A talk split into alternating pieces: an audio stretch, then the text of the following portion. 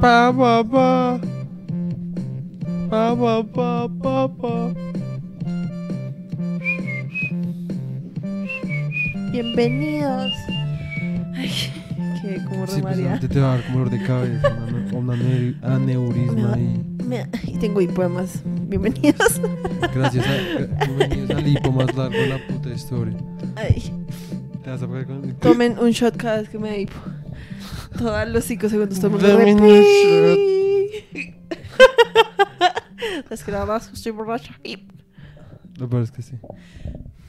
Todos sabemos que no. Yo soy cristiana, yo no tomo. Eh, es que yo ni siquiera sé si los cristianos toman, los cristianos toman. Creo que no. El audio vuelve a empezar y... ya, este episodio ya es como Ya es un desastre. un desastre. Bienvenidos como todos. raro. Ah, no llores mi pastel, episodio número, quién sabe ¿Cuál? cuál será, como 42, creo. La verdad no sé. El episodio del 62. hipo. El episodio 62. Ojalá. Es el 62. Bueno, este es el episodio del hipo. Eh, bienvenidos todos. a no llores de mi pastel. Eh, no, eso no era lo que yo quería poner, pero bueno. Ay, lo siento, es que el hipo se me subió a la cabeza. Eh, Putas. eh, um, pues nada, bienvenidos como por quinta vez. Quinta vez. Si ya he dicho bienvenidos como cinco Ah, veces en este solo sí, episodio. Bienvenidos. Bienvenidos. Bienvenidos. Bienvenidos. Bienvenidos. bienvenidos. Cada vez que tenga hipo voy a decir bienvenidos. No, qué putas tampoco. Eh, um, bueno, el día de hoy eh, vamos a seguir hablando del western. El ¿Del día de- western? del western. El día de hoy vamos a seguir hablando del western. Bienvenidos. Eh, No más con el bienvenido, el que se va a amputar soy yo. pues empútate, bebé. Eh, como se podrán dar cuenta, hoy estamos informados porque este episodio es patrocinado por casabunzo.com, como raro. Eh, el micrófono tampoco. No, porque necesitamos que muestren la página. Ahorita lo vemos. El hecho es que eh, si nos siguen en Instagram sabrán que estas camisetas las sacamos en febrero, Ay.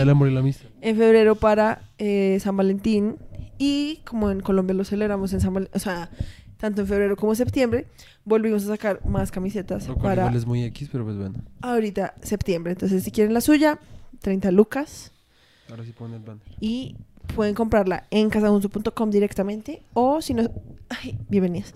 Si nos escriben No digas más en bienvenidos. Instagram en arroba. Muchas gracias. No digas más bienvenidos, por favor. Bienvenidos.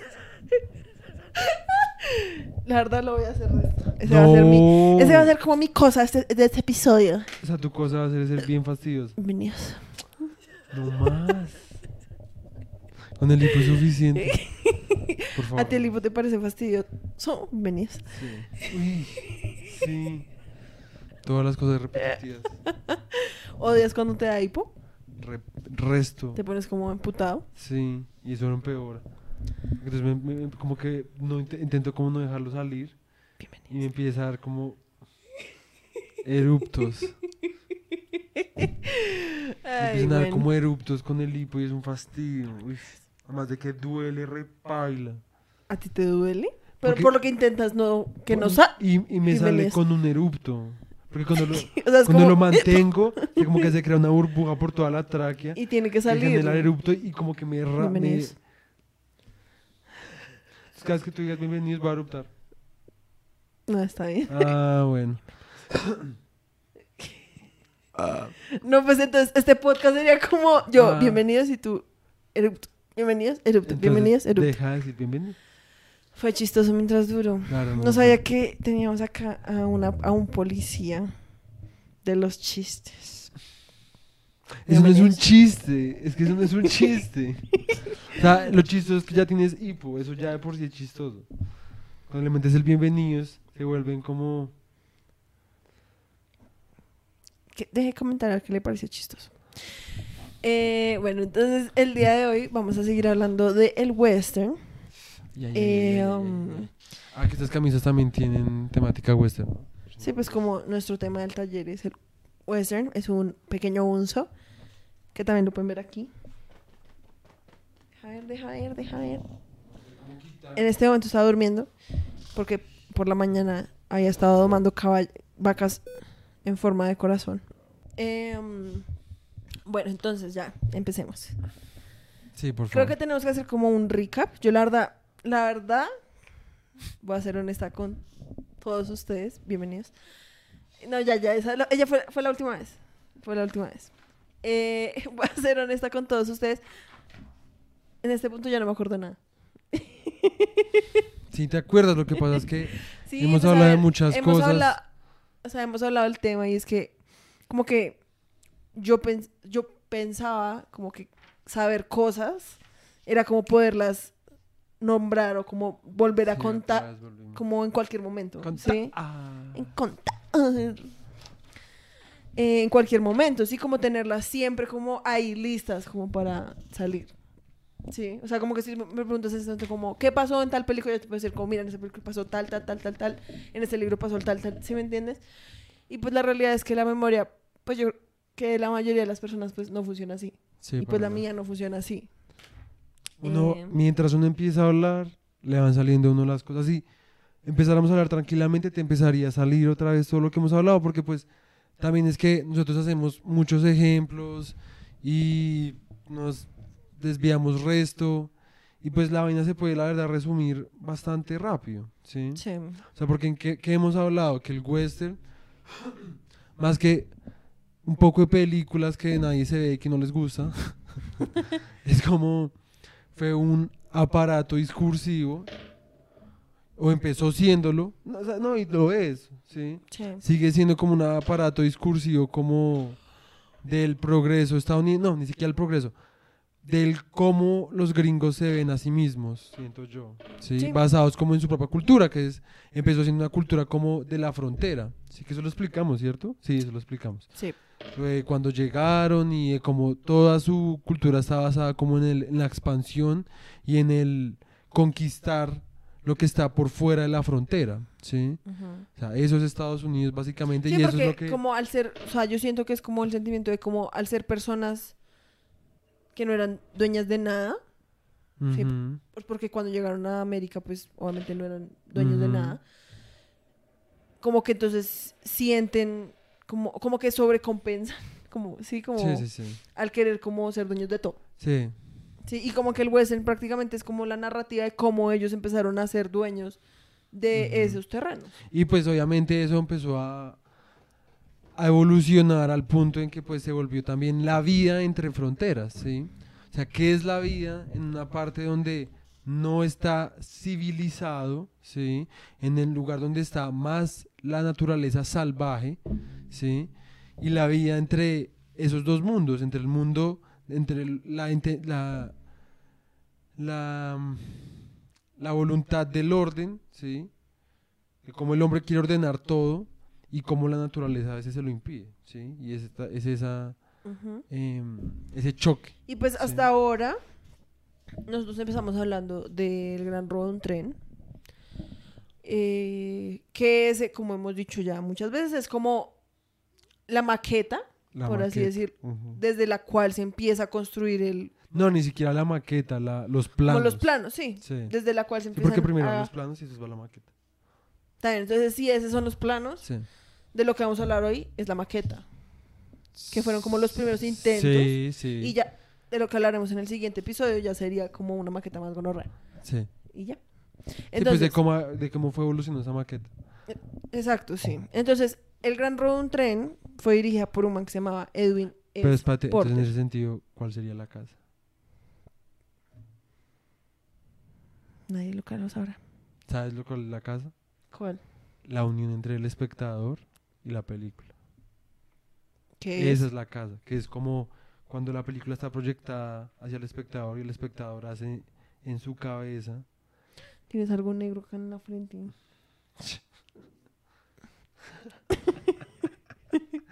Em, cuando, eh, cuando el espectador entiende la película. O sea, o sea, el espectador es como el que... ar- O sea, como el que le da vida a la casa en su cabeza. Sí. Sí, porque piénsalo, o sea, si las películas ya en cierto punto se volvieron la maqueta, ¿sí? ¿Qué es la, qué es la, qué es la, la casa? La casa es como, o sea, lo- cuando la, la maqueta se proyecta en la realidad. ¿Y qué es lo que lo proyecta en la realidad? el cómo uno interpreta las cosas, ¿sí? Porque entonces, digamos, esta es parte de, la, de una casota, porque lo que estamos haciendo es cogiendo todas las maquetas y proyectándolas a cómo, o sea, por qué se dio y en qué contexto se dio y cómo ese contexto llevó a hacer esa misma maqueta, ¿sí me entiendes? No, sí, El obviamente entendido. que- digamos algo que me hace pensar, porque es que obviamente este tipo de conversaciones como que a mí me traman.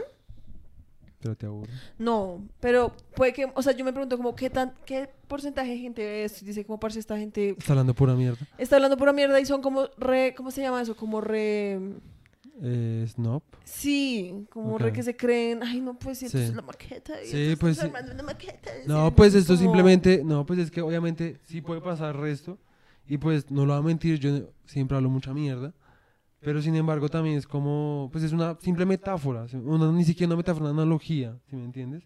Y de cómo las analogías, lo nos ayuda- permiten lo entender permiten- como conceptos más complejos. obviamente también la vaina no es como que hablemos mucha mierda, es que lo que pasa es que no nos hacemos entender bien y como vemos que no nos estamos haciendo entender bien, Sí, sí, sí. intentamos sobreexplicar las cosas, ¿sí? Pero es tan sencillo como que una maqueta que es. Mm, Como es un ensayo de lo que quiere ser algo en la vida real o no. Eso es la maqueta para una casa, ¿sí o no? Entonces, si la película, lo que dijimos es la película es la maqueta, ¿sí? Una, un cierto rango de películas son la maqueta, otro rango de películas son el, el- los planos, ¿sí? Cuando se vuelve casa, ¿sí? Como siguiendo la analogía, ¿sí? Sí, pues es como, sí, pues uno diría como no, entonces, eh, O sea, porque para que vean que para, tiene o sea, lógica. para decir es Esto como esa casa es como el western, sí, o sea, la casa Ok. es como el verdadero western, por así decirlo, porque entonces Exacto. el Gran Robo un Tren fue como el primer intento Sí. de algo que ni siquiera se sabía que era, Sí. sí. Ya después entonces llegaron este man del que vamos a hablar hoy que se llama eh, GM Anderson, sí, y el man como que vio ese potencial y fue como re, ok, hagamos pruebas, sí, y fue como consolidando más esa idea, sí, y o- obviamente habrá gente que podrá decir como no, y Griffith fue el que ya hizo el verdadero western, o alguien que dirá, no sé, Eh, un montón de otra gente. Sí, o sea, exacto. Entonces, como que se podría decir que en, en realidad, pues todo son siempre maquetas que intentan llegar Exacto. a ser el verdadero western que sería la casa. Exacto, pero la casa, en mi opinión, porque es que es, es como eso que dicen de que si existe el sonido en un lugar donde no hay alguien que lo escuche. Se lo decía un árbol cayó en el medio del bosque. Exacto. Que es una maricada, es algo re bla, bla, bla. Pero tiene, un- tiene un punto, ¿sí? Y el punto es que está hablando de cómo las cosas no son, sino son interpretadas por el ser humano. Porque pues el ser humano es el que está hablando de ellas. Y si no está hablando de ellas, entonces o sea, puede que exista. Y eso no, o sea, no es como que el sonido no existe en serio en un lugar donde no haya ser humano. Obviamente sí se están produciendo ondas, ¿sí? Pero cuando el humano las escucha, se vuelven ondas que se pueden interpretar como algo. Y se le puede dar un, un- un contexto y se le puede dar un poco de una cosa. historia y- Exacto, sí. exacto, ¿sí? O sea, el rayo existía o el rayo empezó a existir cuando los seres humanos creyeron que era un dios mandando. ¿Sí me entiendes a lo que voy? Y en ese sentido, el rayo, sí, para que vean que hay otra analogía más breve, el rayo son las películas, ¿sí? O sea, desde el comienzo, desde que empezó a tronar la nubecita, que es que podría ser el robo del tren, o las novelas, ¿sí? Porque acuérdense que esto todo empezó con novelas o con cómics, ¿sí? Y eso es la nubecita poniéndose gris. Y cuando cae el rayo, o sea, cuando finalmente se escucha el rayo, se sabe que hay un rayo, es cuando el espectador ve la película y puede darle un contexto y puede, dar- puede pensar la película, ¿sí? En fin. Bueno, sí, ya. Ay, pues sí, pues... Ay, pues, no, yo no lo estoy diciendo por ti, simplemente estoy diciendo como que, pues, lo que te digo, como que siempre que, a mí- lo que te digo, a mí me traban estas conversaciones, ya se me fue el hipo. Eh, me acabo de dar cuenta. Hablar mierda te ayuda.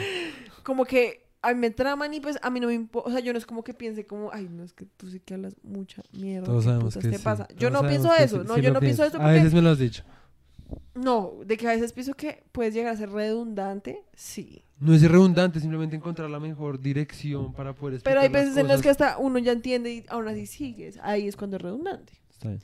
Pero a mí me trama, si no me tramara, pues no estaría teniendo un- haciendo un podcast contigo, ¿sí me entiendes? Porque sería darte como una excusa para hablar y pues qué puta, si no me tramara, pues no lo haría. Sí. ¿Sí me entiendes? Ay, me trama. Obviamente, una parte de mí que es como la parte como... Fastidioso. No, como self-conscious. Sí, como consciente y como consciente como de la visión de los demás. Ah. Dice como, ¿qué porcentaje de gente mirará este podcast y era como...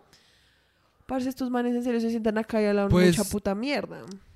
No les voy a mentir, yo hablo puta mierda, mucha puta mierda, o sea, pero en extremo. Sin embargo, lo que estaba intentando hacer simplemente era como encontrar alguna forma en donde se pudiera entender todo de forma más breve, así ya lo entendieran. Simplemente Sí, esa clase de cosas son las que yo siento que le ayuda a uno a recordar las cosas, que es lo que, si no te acuerdas, empezamos a hablar.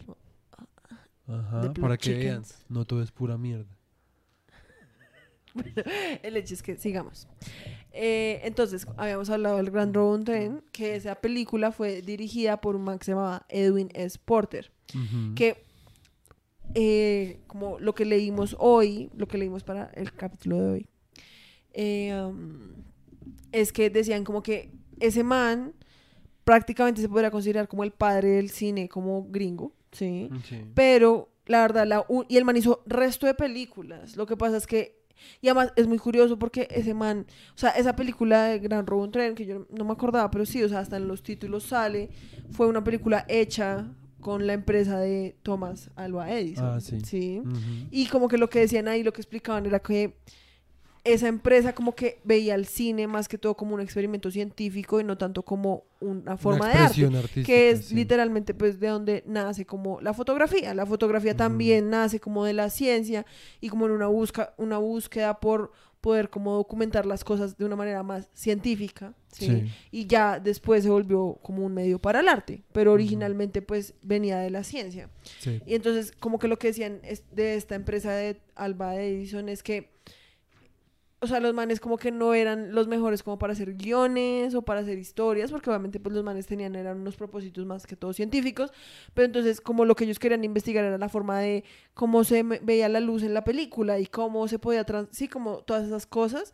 Entonces, esas películas son las que mejor iluminación tienen, mejor sonido, sí, Sí. como todo ese tipo de cosas tienen, porque ellos los que les interesaba era más que todo como experimentar Ajá. matéricamente como con el medio Sí, y sí, no tanto como la historia y por eso es que cuando uno ve eso uno entiende como que pues la historia de un gran robo en tren es más que todo una excusa ¿sí? Sí. para hacer un experimento ¿sí? Sin- sí, pero sin embargo, pues ya, o sea, no sí o obviamente sea, la- lo que yo veo es que la razón por la que se utilizó, pues esa temática fue... ya venía sí pues obviamente o no es una coincidencia Sí, exacto. Pero el hecho de que sea de pronto de una manera pues tan sencilla, sí, como de robo y retribución, sí, como, eh, como carrera y retribución, persecución y retribución, sí. Es porque pues los manes también de alguna forma pues eran una excusa, sí, como cuando uno está aprendiendo a dibujar, uno no se va a poner como, bueno, quiero aprender a dibujar, pero tengo que primero pensar en un concepto. Es como, no, pues, parce, uno primero empieza a dibujar al novio, al perro, al vecino, a la gente Porque- que uno ve en Instagram, Sí. a la gente, ¿sí me entiendes? Es como, Sí, porque pues es como, uno lo que necesita son excusas para hacer. Y no tanto, y ya después cuando uno ya sabe, ahí sí se puede poner como está bien. Entonces voy a hacer una silla, porque la silla representa, eh, no sé, lo que sea. Eso sí es hablar mierda. Eso sí que es hablar mierda. Es lo único que voy a decir. Ese era el punto de B, ¿ok? En fin. Entonces, el caso es que... Lo que decían es que este man, precisamente como el man hizo muchas otras películas que no fueron ni la mitad de reconocidas que esta película de un robo de tren. O sea, esta película es tan importante que en serio fue como, literalmente, decían acá, como plagiada, casi como toma por toma. Ajá. Sí, o sea, porque la gente le tramó demasiado. O sea, ¿Te refieres a las que le siguieron? No, no, no, la del gran robo de un tren. ¿Era un plagio? Ah, no, fue tan exitosa que hasta la plagiaron como un Ah, resto de veces. o sea, como que sí. habían películas que eran como toma por toma, iguales. Sí. Sí. Y pues que lo que sí decían es que realmente o sea, se considera a veces como la primera película dramática, pero no fue ni la primera película, ni... Ni la primera, ni la primera película gringa, Exacto. ni la primera película dramática. Pero lo que sí fue, fue la primera película contada dramáticamente, visualmente y sin subtítulos. Porque esa es la Ajá, otra, o sea no que- tenía subtítulos. Y no, o sea, no es la, no solo la primera película que hace eso, sino la primera película que es exitosa haciendo eso. Sí, o sea, como que logra contar una historia sin la ayuda de audio, sin la ayuda de subtítulos, sin la ayuda de nada. Y que pues eh, también tiene como resto de cosas que pues, que después va algo triste respecto a eso, pero pues que para el momento la forma en cómo se, o sea, cuando digo que se contaba dramáticamente, visualmente, es que cuenta una historia de tal forma que los, cam- los cortes y los cambios ayudan al espectador a entender qué es lo que está pasando en la Exacto. historia. ¿sí? sí. y que pues para el momento en serio no había ningún referente o sea uno ahorita dice cómo es que ese es el man alemán ese que Ay, Sí, el que... el de las tomas Ay, sí, se no me me olvida ese hijo de puta Stogenhauer no sé no me, no me acuerdo Stocking. la verdad no me acuerdo Sí, pero es el man que hace... Reisman Reisman El que sabe, sabe. Pero es un man que dice como Eisenhower que... Eisenhower. Eisen algo Ay, bueno. Eisenstein Einstein, sí, ese sí Einstein. es. Bueno, ese man ese man es el que dice como que pues una, o sea, como que dependiendo del orden de unas tomas, o sea, uno puede usar las mismas cinco tomas, Ajá. pero dependiendo de su orden, uno va, va a contar otra historia de una manera Ajá, diferente. exacto O sea, y para Y que pues- entiendan el ejemplo los que no saben de cine digamos yo tampoco sé de cine a ese ejemplo me ayuda al resto es como hay una imagen de un niño y después muestran la imagen de un plato con comida.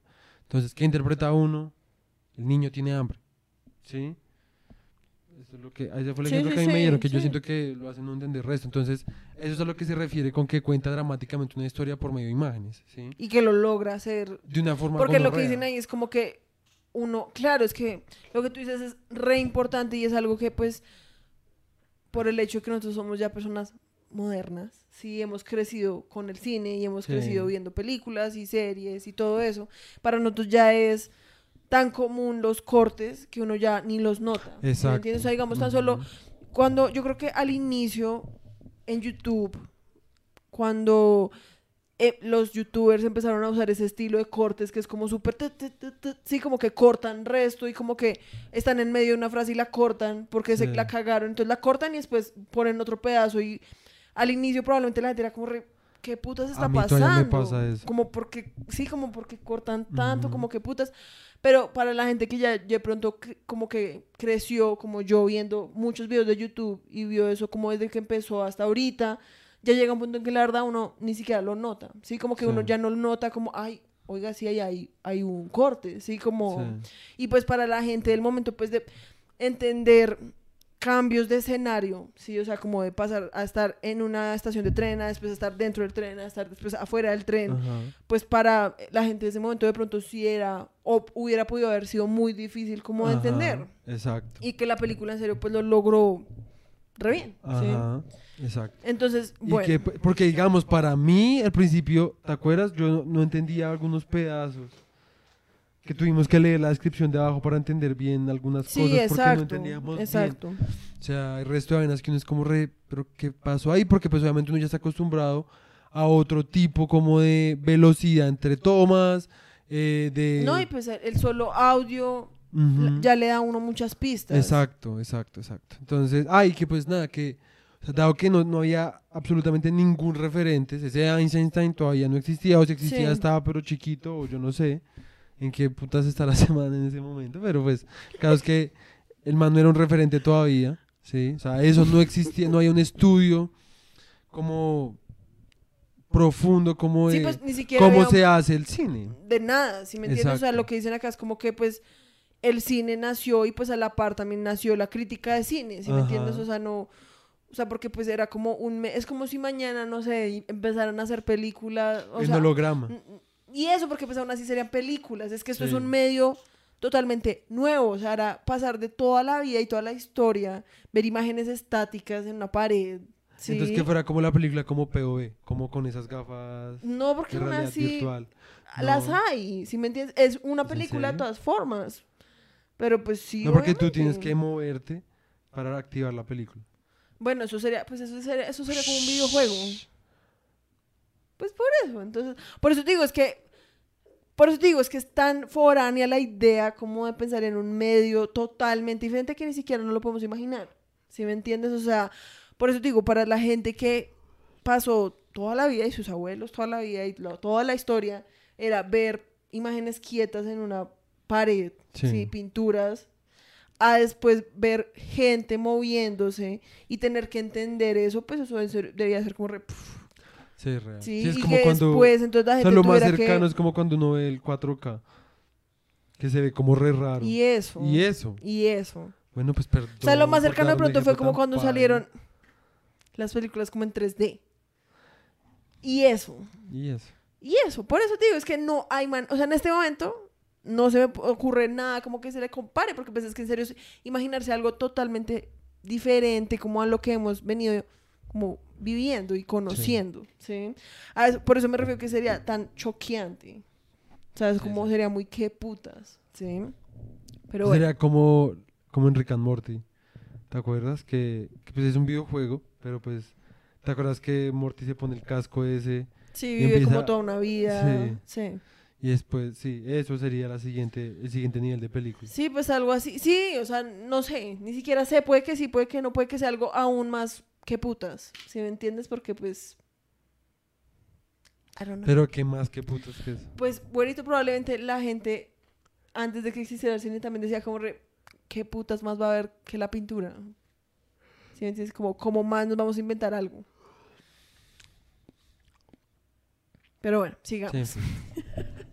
Hicimos muy filosóficos. hoy. Entonces, la razón por la que empezamos hablando de Robo un tren es porque el actor, uno de los actores que trabajó en esa película, que es G.M. Anderson, que creo que ya hemos hablado de él un poco.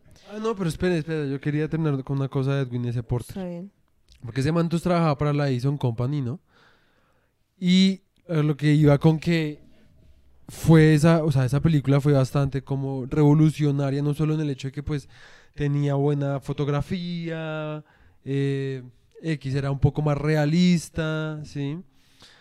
Era un poco más larga a lo que usted estaba acostumbrado. Eh, la miércoles fue que el man, o sea, según el libro que nos leímos, decían que el man era muy bueno, pero que el man la cagó al quedarse en la Edison Company. Porque el man acaso a trabajar en la Edison Company con Griffith, pero que después Griffith se fue, se fue a Biograph, ¿sí? que fue donde hizo sus éxitos. Y que si este man Edwin ese Porter se hubiera ido a Como que hubieran apreciado más eso porque Ajá. lo que decían es que este man, Thomas Alva Edison, pues era recontrolador. sí. Y que el man obviamente no quería invertir en cosas que no fueran a servir como para sus propósitos científicos, que pues Exacto. O pues económicos. Y, pero también científicos, porque el man lo que quería eran, lo que te digo, eran más que todo excusas para hacer sí. experimentos. Y pues, Pues habría que ver Y- eso. no, pues Porque eso es yo que siento dicen que, ahí. pues, ¿qué más, ¿qué más quería descubrir el man? Bueno, pues todo, no sé. O sea, vas a decir como que hoy ya todo está descubierto, no. Ah, sí, tienes razón ya. Pues por eso. Ush, Dios mío. En fin. El hecho es que sí, o sea, como que lo que pasó fue que ese man, pues se quedó bajo, por así decirlo, el mandato de este man Edison y pues nunca lo dejaron como hacer cosas más interesantes. Pero pues, esa... uno pues que el man se murió como a los 70 años, como completamente sin reconocimiento por su trabajo. Y hasta el día de hoy, pues no es un nombre que uno de verdad como que... mm, Sí. Pero bueno, entonces, un man eh, que actúa en esa película, El Gran Robo de un Tren, que se llama. G.M. Anderson. Anderson, perdón. El man... Más conocido como... Pero espérate porque eso, lleguemos a eso después. El man iba a actuar originalmente, es que es muy chistosa, esa historia a mí la verdad se me hizo muy chistosa porque cuando estaban buscando como el elenco para que estuvieran en el Gran Robo Tren, necesitaban gente que supiera montar caballo, ¿sí? Y este man GM Anderson fue como re, no, pf, yo sé montar caballo re bien, yo monto como un man de Texas como así re rancher. gonorrea, ¿sí? Ranger de Texas. Y cuando el man se montó un caballo se cayó como Sí, de una. Entonces lo pusieron como un extra. Literal, porque el man en serio no sabía montar caballo para nada. Pero creo que el man, creo, según lo que yo me acuerdo que habíamos leído, el man había sido uno de los ladrones. había sido, pero después no pudo porque No, porque antes de que nos enteráramos que el man no había, porque busca, ya no estoy seguro. Pues yo de lo que me acuerdo es que el man era uno de los ladrones y había sido también al man que le disparan cuando sacan a la gente del tren. Sí, pues es que eso es lo que lo han dice y es que pues eh, sí se tuvo que repetir como muchos actores porque pues no tenían como A ver. Inglés, G.M. Anderson. Eh, mira, el man hizo tres roles. Y ya, no dice cuáles eran. O sea, yo creo que el man de pronto sí fue como uno de los ladrones y como extras. Espérate a ver si. Sí. Eh, um, plot. Background. No sale nada. Bueno, aún así tampoco es tan importante. Pues para mí sí. El caso es que... El hecho es que ese man actuó ahí y para él eso fue como un momento muy importante pues obviamente en su vida. No, y pues la verdad fue algo pues, o sea, que yo siento que en la vida le ayudó resto. Sí, pues por eso fue algo re importante porque el man se dio cuenta, o sea, como que el man dijo, dice, después de haber participado en El Gran Robo de un Tren, el man hizo otras películas que nunca tuvieron el mismo éxito, Sí. sí, porque todo el mundo lo que quería era como copiar. ¿sí? Para ver si lograban tener el mismo éxito. Y el man entonces se va de viaje, se va a vivir a Chicago, monta su propia como productora, pero el man por mucho El tiempo man hace como tres se productos. dedica es como a hacer como comedias. Sí. Porque como que el western en ese momento ni siquiera era algo como que se la gente estuviera como, no, hagamos películas de eso. Sí, eso Sí. fue un, una- pues, una- o sea, un tiempo en donde se popularizó. Y después dice que a finales de 1980 el man se muda a California y, o sea, él ya había formado una compañía que se llamaba de S&A. S&A. Que era S and A, solo que pues lo pegan. Y era con una que se llama Siegel, que íbamos a vernos una película de semana. pero no salieron. Y entonces el man monta su estudio y con ese estudio, saliendo como a comida, ¿no? Sí. Como a huevito. Me dio hambre. Aunque tú te comiste ahorita un platado de frijoles, güero. Tengo resto. No, era comer más. Yo tengo resto El hecho- Ay, hijo de puta. Sí, por favor, ya dejo el juguetito. ¿Y qué? Eh, el hecho es que el man monta su compañía y después, a finales de 1980, se muda para California. Porque... 1980. Sí. 1980. 1880 debe ser. Sí. No, ni siquiera creo. Porque si el gran robo del tren fue. No sé, pues eso fue lo que me salió ahí. El robo del tren fue 1903, debió ser 1908. Sí, eso. Sí, Finales de 1900, sí, 1980, pues. qué putas. Bueno, a final de perdí a mi tía. 1908 se muda a California y crea un estudio para su propia productora allá, porque pues allá, como habíamos dicho, en California se fue como todo el movimiento porque se dieron cuenta que allá era más áspero filmar. Quería saber por qué ni- y en- entonces el man llegó allá y dijo como bueno me voy a sentar a pensar como qué putas por qué ninguna de mis otras películas ha Yo sido igual de exitosa Sí, y fue porque el man se dio cuenta de que lo que no tenía el robo del tren, o los- la mayoría de películas de esa época, era que no. Aunque. Lo que pasa es que, es que creo- no- yo no sé bien, pero creo que en la época, o sea, cuando se empezaron a hacer esas películas, ya existían películas como medio teatrales. sí Sí, como sí, de sí. Shakespeare y esas maricadas, que pues eso era re emocional. Pero entonces lo que yo siento que el man se dio cuenta es que con el western lo que no tenía era cómo conectar al espectador, ¿sí? Cómo hacer la casa. En fin, el caso es que em, eh, el man lo que quería era como generar una conexión emocional con el espectador, ¿sí? Y pues, ¿cómo se hacía eso? Pues teniendo una historia pues un poco más, em, ¿cómo se dice eso? Relatable. Eh, no sé como que conectara más, ¿sí? Sí. como que uno sintiera más empatía con los Sí, como que personajes. uno pudiera empatizar Exacto. Entonces lo que hizo el man, ah yo sí, Eh, es que el man se dio cuenta que la mayoría de las películas de la época no tenían un personaje central sí como que todo era como muy como que era más centrado era como muy en grupos. No, no, antes eh, no, no era personal. pero era muy impersonal. Ah, no se te entendió eso. Tú no me entendiste. El hecho es que entonces el man se dio cuenta que tenía que era crear prácticamente como un personaje principal, que para el momento eso no era como lo normal y lo Ajá. común. Y entonces en ese momento el man se dio cuenta que tiene que tenía que construir un héroe y que ese héroe tenía que ser el cowboy o el vaquero.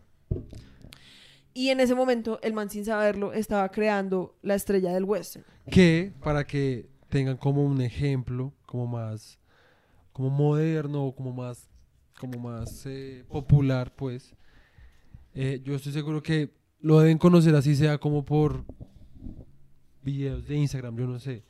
O sea, las películas que hizo Sergio Leone de con Clint Eastwood, obviamente todos saben quién es Clint Eastwood, y ese man se volvió famoso por un personaje que era como el extraño, como solitario, pues. Sí. Em, fueron tres películas que pues eran, el man hacía el mismo personaje, pero el personaje nunca tenía una historia, ¿sí? Y lo que le pasaba la- al personaje en la película no era lineal con las otras dos, ¿sí? O por lo menos no lo hacía ver así, eran como capítulos independientes en donde el mismo personaje tenía distintas anécdotas o, ¿cómo se dice eso? Como... Sí, pues eh, como vidas paralelas. Como embrollos, sí, exacto. Ajá. Entonces era. Como si fuera una caricatura en realidad. Exacto, sí, o sea, como exacto. que uno ve un episodio y por más de que lo maten o pase lo que sea, en el Exacto. siguiente episodio el man de todos va a Exacto, seguir ahí como exacto. re tranqui, ¿sí? Entonces, eh, Ah, entonces, espérate, es que no me dejaste terminar mi punto, perdón. Entonces el caso es que a lo que voy con eso, que pues eso es un personaje pues bastante popular, ¿sí? Lo que hizo este man, J.M. Anderson, G.M. Anderson. G.M. Anderson, fue como hacer de nuevo la plantilla o la el paradigma de lo que era como eso que fue tan exitoso después con Sergio Leone, ¿sí? Entonces, que fue crear un personaje que pues obviamente este man, G.M. Anderson, sí lo hizo como en 80 mil películas, porque me hizo como no sí, sé como cuántas. 500, 500, dice. ok. Me hizo casi 500 cortos. Y todas eran con el mismo personaje, ¿sí? Que se llamaba Bronco Billy. Bronco Billy Anderson. Y el caso es que el man siempre hacía el mismo personaje. Sí, obviamente el personaje se podía casar, el personaje lo podían matar, el personaje. O sea, 80 mil miras, pero cada película era independiente. Sí. Sí, como por sí mismo. Y que pues prácticamente, o sea, el man no solo se inventó como el héroe cowboy, ¿sí me entiendes? O sea, el man se inventó como el sistema de estrellas de Hollywood, ¿sí, Sí. me entiendes? O sea, inventó eso del headliner, ¿sí? O sea, como de que hubiera un actor principal Sí. que sea el reconocido por sus papeles, o sea, el man en serio se inventó como la manera en la que Hollywood funcionaría como por Sí. mucho, mucho tiempo. Sí, sí, sí. O sea, como el hecho de que uno vea una película y sea como re, ¡Ah! ahí actúa Brad Y, Pitt. y pues pensemos que el man además lo hizo como ya casi en los 40, si no estoy mal. O sea, el man teniendo 40 y pico años. Ah, en los, sí, en los 40 de él. Sí, o sea, en- cuando tenía 40, 40 hacia arriba años. Sí, no estoy tan seguro de cuántos.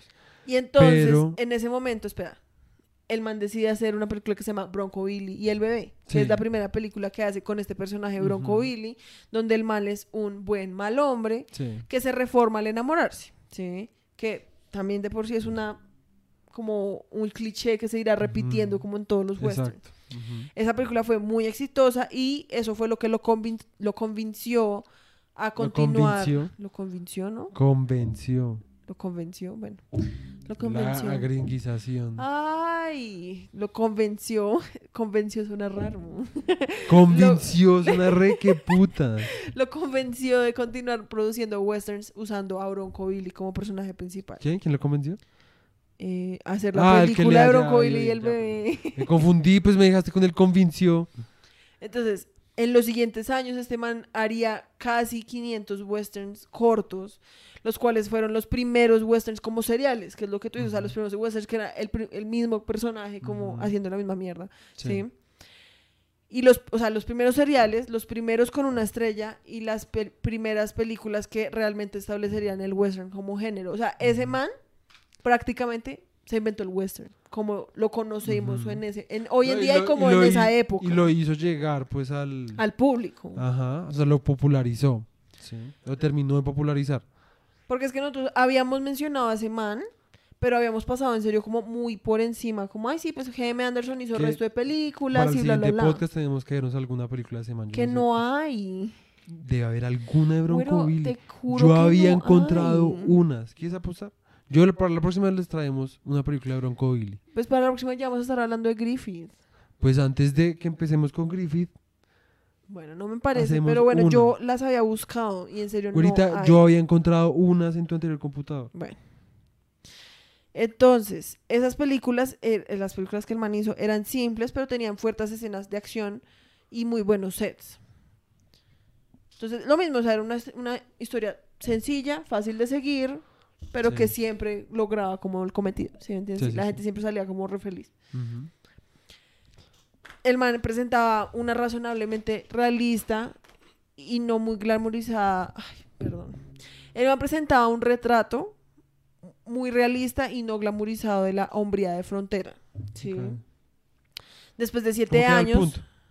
Sí, pero más que todo, lo que pasa, lo importante de eso es como que el man también, pues inventó como, como una idea de esa hombría de frontera, como del hombre de frontera, ¿sí? Sí. Y Es lo que por eso eso te digo que hay que encontrar sí o sí una película porque es que todo eso que estamos diciendo no lo podemos comprobar hasta que veamos al menos una película. Pues si se encuentra, güero, yo en serio busqué. Después de siete años de hacer eso, Anderson pasó a hacer largometrajes, pero para ese momento ya William S. Hart, que ya habíamos visto una película del man, y Tom Mix, que ese todavía no, hemos- no vamos a hablar, eh, se habían apoderado del terreno. O sea, ya habían llegado otras estrellas, ya Sí. aquí- el man ya estaba muy cucho, ya era momento de que se retirara. Así que el man en ese momento como que decidió Volver volver, a a hacer hacer comedias hasta los años 20. Y prácticamente ese fue como el la muerte como del man. O sea, el man vivió resto de tiempo y el man la verdad lo que dicen es que era re todo bien, o sea que el man iba a las entrevistas y el man contaba como todo eso y el man parchaba con todos estos manes como en las entrevistas. Pero pues yo siento que el man también fue como reparse, pues estos manes son más jóvenes, pueden hacer mejores las stunts, pueden hacer todo mejor que yo, entonces Sí, pues sí. es momento como de regresar a otra ir. cosa. Sí. Y lo que decían ahí es que esos, bueno, esto de pronto lo hablan al final. Entonces después, espérate, como resultado del éxito de las películas de este man, hubo un inmediato aumento en la producción de westerns a partir de 1909. En este año también se comenzaron a importar muchos westerns europeos. Y uno de los más prolíficos creadores de western para ese momento sería Selig, que como habíamos dicho es el otro man con el que formaron la alianza y la productora de S&A. Que para que sepan pues cuán grande fue esa compañía productora.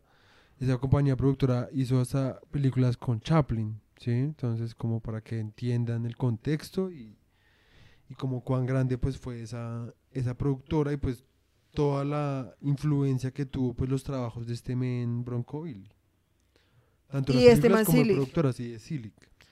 Y lo que decían es que el man en el texto mencionan resto de películas como En el viejo Arizona, Boots and Saddles, eh, In the Boots and Badlands. Saddles, Boots and Saddles, In the Badlands. Boots and y Saddles. mencionan una que se llama The Tenderfoot, que fue una de las muchas sátiras que se empezaron a crear tan solo en 1909 de westerns. ajá. Que eso pues es re chistoso porque es como, o sea, uno pensaría que sátiras se hubieran empezado a crear como cuando ya la gente estaba un poquito como cansada como Ajá. del- de los western. Pero para, o sea, piensa que si este man se mudó a California en el, o, o sea, en 1908, para 1909 ya habían sátiras. ¿Sí me entiendes? O sea, para 1909 la gente ya estaba como, ray, pornémonos de esta mierda. ¿Sí me entiendes? O sea, eso es muy chistoso. ¿Tienes algo que decir? No, no, que me acordé lo de Scary Movie, como para que... Sí, literal. Y que yo intenté buscar esa película porque me tramaría resto ver como una sátira de esa misma época, como burlándose del género, pero pues no, o sea, No te se lo juro encuentra. que en serio no se encuentra. Es que eso es lo difícil de hablar de Para, pues porque piensa que serio son películas de hace más de 100 años. Sí, pf, literal, que uno Para este año, 1909, ya el western estaba tan establecido que la crítica de cine comenzó a ser más dura con las películas del género. O sea, la- como la crítica al inicio pues era como también un arte que estaban haciendo. ya pues esa- en ese y momento pues- ya fueron como raya. Y que pues al principio era más como, según lo que decían ahí, era como muy, es que no sé cómo se dice, self-serving, como lambona. Básicamente Sí. era como, simplemente era como yo te ayudo, tú me ayudas, era como publicidad, ¿sí? Sí, sí, sí. Publicidad básicamente pagada. Eh, um, y eh, digamos, algo que se me hizo de lo más áspero de la lectura, de lo Sí. más bonito, no sé, What? una monada, eh, es que en el texto mencionan que para el momento ya habían preocupaciones sobre la posible influencia del western en los jóvenes, Ah, sí, eso fue ya que glamorizaba la delincuencia. O sea, Sí. para ese momento ya habían tías que decían que ver western. Sí. Es más, como- probablemente ya había desde que veían cómics. Sí, literal, porque es que es que por eso digo que es que en últimas la humanidad es como un ciclo sin fin. Sí. Porque tan solo cuando los libros salieron, Había gente que criticaba los libros diciendo que eso lo iba a volver a uno asocial y que la- esa gente que se le ha pasado ahora a todo el mundo, a toda hora mirando los libros en vez de socializar con sus amigos Sí, y sus familias. ¿Sí me entiendes? Sin O sea, libros en la mesa. li- literal. Qué bien.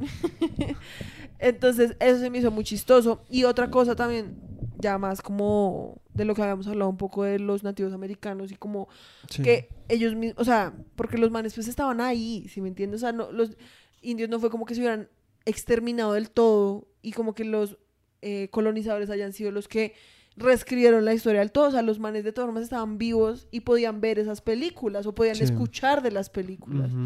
Y entonces dicen que un escritor que era nativo americano en el momento. eh, ah, no, no, espera, eso es otra cosa. El- o sea, Dios mío. Vamos a en el momento había un man que se llamaba, respirar. que la verdad es un nombre re extraño, que es Ile, Ah, sí. Ile, que en el momento vivía en Rochester, Nueva York. El man criticó muy fuertemente la continua muestra de indios como sedientos de sangre en las pantallas. O sea, para el momento, los mismos indios eran como reparse, Qué putas. qué putas, o sea, esto es re injusto. Sí. Y eso es lo que le da a además- uno verdadera perspectiva. Ajá. Porque es, para el momento ya había gente que decía como, parce, esto no está bien. ¿Sí? Y que pues era o indios sangrientos y, O indios solo- y pendejos. salvajes o indios eh, que sí, que estaban como sometidos Ajá. como hasta Como mentalmente. Ah, sí. Exacto. Entonces, a lo que iba antes era que un escritor, hablando de lo de las tías, que se quejaban de las películas, había un escritor que hizo un comentario diciendo, un indio caminará millas para ver derramamiento de sangre y que las películas que apelaran al sadismo durmiente de este tipo no deberían ser incentivadas. Ah, O sea, lo que prácticamente decía es como que las películas, o sea, las personas que vean esas películas son iguales de sádicos a los indios. O van a eso- hacer, no, lo que yo entendí es como que, o sea, esas Eso les va a despertar. va, va- les va a volver a despertar como las ganas como de matar a blancos, por otra vez por sus Y no solo a tierras. los indios, no, a todo el mundo. Ok. O sea, como, por eso digo, es como... Hermano, lo que decía es como esas películas sangrientas solo les deberían gustar a los indios porque ellos son los salvajes. Y nosotros al rebajarnos a ese nivel lo que estamos volviendo son salvajes. Ok, ¿sí? ok, ok, ok, ok, O sea, es que por eso es que es igual como cuando la tía le dices que usted jugando eh, esos Grand juegos. Sí, o eh, Call of Duty. Sí, Estoy sí, matando gente, por eso es que los niños ahora van a los colegios y matan, si me entiendes, y hacen tiroteos y es como, ¿what? O sea, es como, parce, ¿qué putas? Sí, no. O sea, yo no estoy diciendo que no sea un problema. Lo que sí puede ser es como que, pues, obviamente habrá gente que ya de por sí sí tiene, Sí. o sea, si ya de por sí tiene una inclinación hacia el La sadismo y la violencia, va a buscar como formas de sacarlo. ¿sí? Sí. Pero eso no implica que sean los videojuegos los que le están volviendo a, a todo el mundo unos sádicos. Sí. Cuando Ni pues las películas de vaqueros. Sí, exacto. Eh, um, y digamos, mencionan, en el texto mencionan muchas películas que supuestamente estaban hechas desde el punto de vista Sí. de los indios. Yo las tengo acá. Que son, lo tengo bajo el título Pelis pro indios. Para la época, ¿no? Entonces, The Bride of Tabaira. Que tiene. La esposa de Tabaiba. Sí. Que tiene. ¿Qué? Full of- que no entiendo mi puta letra. Ah, Ay. que tenía como, o sea, que ese yo me la quería ver porque decía que eh, parecía como, o sea, tenía toda la neurosis de una, de un, de una, ay, ¿cómo se dice? Film noir en Una español. película de crimen negro. ¿Cómo se llama? Una película. Sí, como, es que hay un género que se llama Film noir, noir. Sí, el- sí. o neo noir, pero después, pero pues el primero era noir, que era como eh, películas así como más crudas, ¿sí? Eh, otra que es Red Wings Gratitude, Red Ah, ok. de Red Man's View, Que es una película de Griffith. sí, que es malísimo. Que nosotros no la vimos. No trajimos clips porque la verdad la película es re mala. O sea, Eh, pero pésima, re pésima. Y digamos, a mí me sorprendió, porque como hablamos en el podcast anterior, Griffith es un man, era un man re racista. ¿Sí? Sí. Como que era un man del que yo nunca me habría imaginado, como que le habría interesado hacer una película desde el punto de vista de los indios. ajá, Y solo para decir, tampoco es como que esté de verdad desde el punto de vista Sí. de los indios. Obviamente es como un punto de vista, de todas formas, como que intenta ser de Es los indios, si- pero no. Es como Sí. si un man blanco hubiera visto un día a los indios, digo como, mm, Pobres manes. ¿cómo se sentirá, cómo verán ellos la Sí. vida? Entonces, como es la vista, la perspectiva de un blanco de cómo pensaría él que es la perspectiva de un indio. Exacto. O Sí. sea, no es sigue, como sigue si un man, es como si Jeff Bezos fuera como a África y viera como los Total. niños muriéndose de hambre y fuera como, ah, ¿cómo Total. vivirán esos niños? Sí, total. Pero no se pudiera, o sea, el man no se, o sea, no se interesará tanto como por, en serio, vivir en carne propia lo que viven esos niños, Ajá. sino que simplemente se sienta en su casa y es como, bueno, yo soy un niño de África. ¿Qué hago por la mañana? Entonces me levanto Sí. y no hay agua. ¿Sí me entiendes? O sea, es como, o sea, el man en realidad No deberías hacer chistes con él. No es un chiste. No, deberías hacer- No es un es un chiste. chiste. Más bien tú no deberías reírte, de esas cosas. Espérate. Entonces, como que en realidad se sientes como eso, o sea, se siente como alguien que intenta empatizar, pero no lo logra para nada más. La película, Y la antes- verdad, antes la como que termina termina- antes como re, o sea, como le vale verga, la verdad. O sea, el Sí. es como, ay, sí, ya, ya, o sea, saquen esa mierda y pónganla, yo no sé qué putas. Después está An Indian Wife's Devotion La devoción de una esposa de un indio. y A True Indian's Heart. El verdadero corazón de India. Ajá. Pero lo que decían es que muchas de esas películas estaban vistas como desde un punto de vista como muy indigenista, como le dicen hoy en día, que es eso como es que no, es que los indios son los verdaderos protectores de la naturaleza Sí. y ellos son eh, los, eh, no sé, como los que de verdad están en contacto con el mundo. Sí, sí, O pobres indios, miren cómo les ha tocado de duro, sí, como. Que pues sí. Pero como más como un tema como es que es que mire pobrecitos Como ellos de- como son bien pendejos no pueden Ah, ni siquiera ok, ok. defenderse de nosotros entonces pobrecito tú Sí, voy a hacer sí. una película sobre ti y es como parce o sea si los manes de verdad les hubiera interesado es que por eso te digo es como a los manes para ellos era tan imposible pensar en hacer eso, o sea, en pensar en ver una película hecha por un indio, porque los consideraban tan estúpidos que ni siquiera, o sea, si pff, parce, le doy una cámara a un indio, pff, la echar fuego, ¿sí me entiendes? O sea, Imagínate cómo hubiera sido en serio la perspectiva. eso, pero te digo, o sea, Eso porque una persona que de verdad le hubiera interesado, Sí. pues hubiera dicho como, parce, pues Le, voy y le voy- explico cómo funciona la cámara sí. y dejo que él haga una película Exacto, pero de su para los manes eso era tan... pff, Qué putas, obviamente un indio ni siquiera, o sea, no le cabe en la cabeza, pobrecito. Que pues Eso sería muy áspero. eran como, re- me toca a mí, que soy el blanco, Sí. Contar la historia porque es que ellos no pueden. Y que pues en realidad, o sea, literalmente uno dice, bueno, esto era 1908, ¿sí? Uno pensaría como que hoy en día la gente pensaría diferente. Pero no, o sea, literalmente la gente hoy en día todavía dice como, parce, pues es que los indios debían ser muy huevones porque porque no dejaron registros de nada de lo que pasó. Sí, qué putas. O, pues, parce, pues, los manes se merecían que los mataran porque, pues, no tenían nada, vivían en unas chocitas ahí, pues, qué putas. O sea, yo he Ay, sí. escuchado esos comentarios de gente como que de verdad los dice como muy En serio, seriamente, ¿sí sí. me entiendes? Y es como, es gente que en serio dice como, parce, pues es que, obviamente, no valía la pena preservar esas culturas porque, pues, no eran nada, ¿sí? O sea, es como, o sea, Ay, que video, o sea, que hoy en día, más que todo, personas que han, sea, que tienen, por así decirlo, sangre, sí, que Sí. en serio han estado como en contacto, como con, no sé, o sea, o sea, yo digo porque, parce, hasta un gringo que la colonización en Estados Unidos fue aún más como segregacionista, sí, como Sí. uno dice, bueno, o sea, es paila, pero bueno, pero que una persona en un país latinoamericano piense de esa manera es muy paila, la verdad. Sí. O sea, que o sea, que le hayan en serio lavado el cerebro tanto a las personas que la gente hoy en día todavía piense que en serio los españoles llegaron acá y no encontraron nada, o sea, encontraron como gente desnuda No, y que, fueron como ray pobrecitos, ven. no, y que pues gracias a ellos entonces es como nos salvaron, ¿sí? Sí. De ser indios, sí. Sí, literalmente, o sea, nos salvaron de ser salvajes, ¿sí Ajá. me entiendes? Es Y como pues por eso es que todas están esas putas estatuas de. Jiménez de Quesada o de, ¿cómo se llama el que tomaron los indígenas en, en? Ay, no sé, Bel- Belalcázar? creo, sí. Sí, en fin, es que, es que todos Sí, pues es que eso, o sea, es que la gente se ofende porque piensa que en serio les debemos Ser- cosas, ¿sí me entiendes? O sea, como que si no fuera por esa gente, Seríamos como, no, o sea, Seríamos indios, sí, y que pues ser indio es como un y que insulto. ser indio es lo peor, o sea, porque, o sea, porque no es solo como seríamos indios, porque ¿qué significa ser indio? Para esa gente, ser indio significa ser como la peor basura del mundo, ¿sí? Como ser Es una más, persona que no tiene ni idea de nada. creo que eso no estoy tan seguro, pero creo que es así. Es que guiso y guisa, digamos. De- O sea, cuando uno dice guiso o guisa, eso viene de que antes a los indígenas los usaban como pues personas del servicio, sí, esclavos, mayordomos, sí. Y eran pues las señoras eran las que hacían el guiso. Entonces les decían la guisa, sí.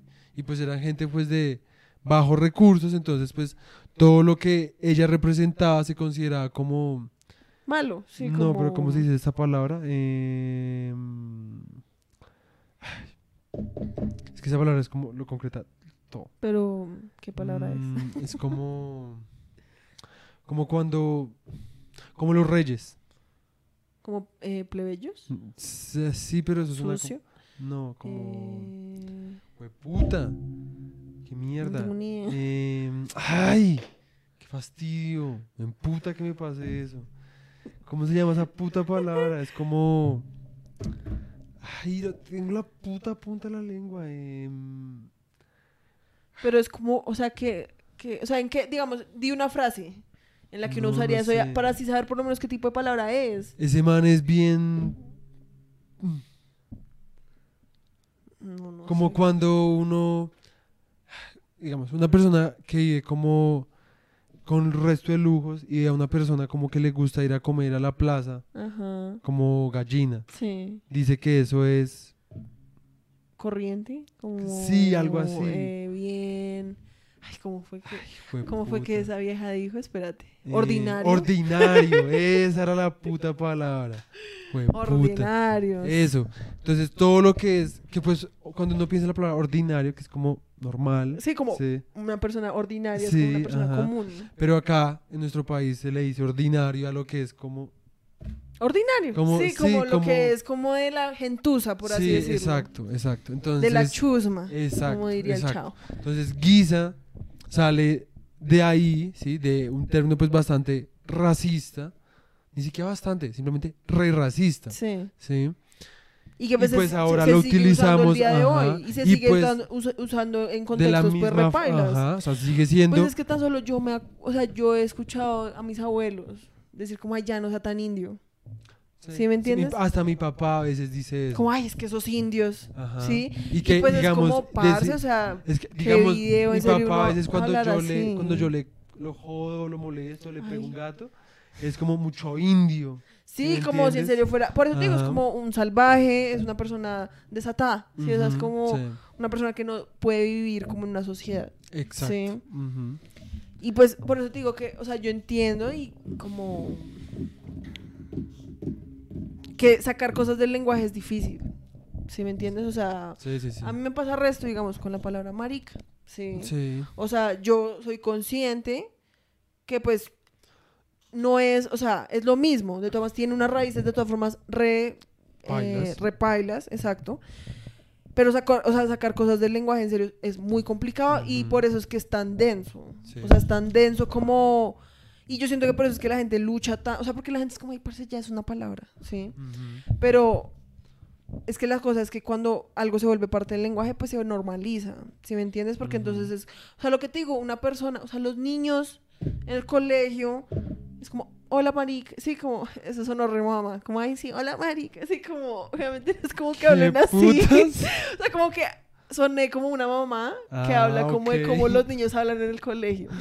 Es que yo siento que pasa como lo de, no sé, si, no sé si todo el mundo, no creo que todo el mundo, Ay. pero los que se han visto Rick and Morty, el gato ese, amigo de Lo es Rick, Quanchi. el de Squanchy, que lo primero que le dice Rick a Morty es como que el man repite mucho Squanchy porque es un, un lenguaje contextual. Ujú. Es decir, Squanchy sirve para todo. para cualquier cosa. Y eso es lo que pasa con gonorrea, que gonorrea es bueno y malo. Yo, digamos, uso gonorrea cuando algo me trama mucho o cuando alguien es un severo mal parido. Sí. Igual que hijo de puta, a veces es como, uy, esa vaina está re hijo de puta, o como esa vieja severa mal paria, hijo de puta, ¿sí me entiendes? ok. O sea, solo para que entiendan. Como... Sí, pero por eso es que, digamos, a mí el uso de la palabra gonorrea, a mí no me parece paila. No, no, o sea, Espera, yo solo espera, estaba espera. dando el, ejemplo. El de hijo de puta, la verdad, uno hasta hoy en día podría decir que el Es uso de la palabra hijo de puta Es es, paila. es repaila. Sí, repaila. Sí. no solo como, ay, no le diga hijo de puta porque que le está insultando a la mamá, es como, parce, pues porque el peor, porque además hijo de puta Es es como, como, el peor los, de los peores insultos que uno le puede Sí, decir a alguien. ¿sí? Entonces, lo que implica es como que decirle puta a alguien es como Ajá, ese es lo la peor peor. mierda, Ajá. ¿sí? Entonces, hijo de puta es, es videoso. Es que yo también, pero yo también, en mi defensa, o sea, digamos, yo sé que repaila, pero en mi defensa, es que la palabra puta es muy fuerte. O sea, fuerte no en el mal sentido, sino en el buen sentido. Ajá. Como que el sonido, solamente el sonido, quítale el significado. Sí, sí, sí. El sonido es muy áspero. Es como encaja perfectamente con el empute. Ya ves, hasta la palabra empute Sí. tiene, si me entiendes, es una Es gonorrea. explosivo. Exacto. Es una gonorrea. Sí, exacto, gonorrea también es una como re... prra. Por la rea. Es como jueputa. Ah, igual que diarrea. Es como... rra. A mí la palabra diarrea me parece muy chistosa y muy X. Sí. Pero O sea, ¿quién tuvo diarrea? Y dijo como, eso pues, se llama diarrea. yo siento que ¿Por el digamos eso sale del sonido. Como el... Entonces digo como... Esto es como... O sea, porque dia es a través. Y rea es como... Hueputa. Entonces como que el man dijo como... Toda esta mierda pasó a través de mí. Por el... rrr. Entonces dia... Rea. El hecho. Eso es hablar mierda, a propósito. Sí, literal. O sea, no hay nada más mierda que lo que acabo de decir. Por eso a mí, entonces gonorrea, yo no tengo ningún problema. O sea, alguien que tenga problema con decir la palabra gonorrea que me diga por qué. Porque pues en últimas, ¿Qué tal que la haya tenido? pero no porque es que sería diferente si uno le dijera gonorrea a una persona enferma de gonorrea. ¿Sí me entiendes? O Sí. sea, de- gonorrea no es un término que se usa para denominar una persona enferma de gonorrea. Sí. Gonorrea es el nombre de la enfermedad. Porque ¿sí? la enfermedad misma es una gonorrea. Exacto. Pero no es como que uno le diga como, ay, es que ahí va la gonorrea esa, porque es que así es como uno le dice a alguien que está enfermo. Eso Sí, sería sí. paila. O sea, digamos, digamos, si uno le dijera a alguien como, o sea, si uno pudiera usar la palabra, digamos, sida, como es que eso sí está bien sida, eso sí sería repaila. Porque pues el sida es una enfermedad repaila. Cállate, ya no la cagues más. Ya no la cagues más, ya en serio para. Pero me para. refiero a que está como en el mismo contexto. Por favor, para. Les pedimos el disculpas. hecho es que para Por mí favor, les pedimos disculpas. la palabra marica me parece que sí es una palabra que deberíamos intentar como sacar del vocabulario. Sí. Sí.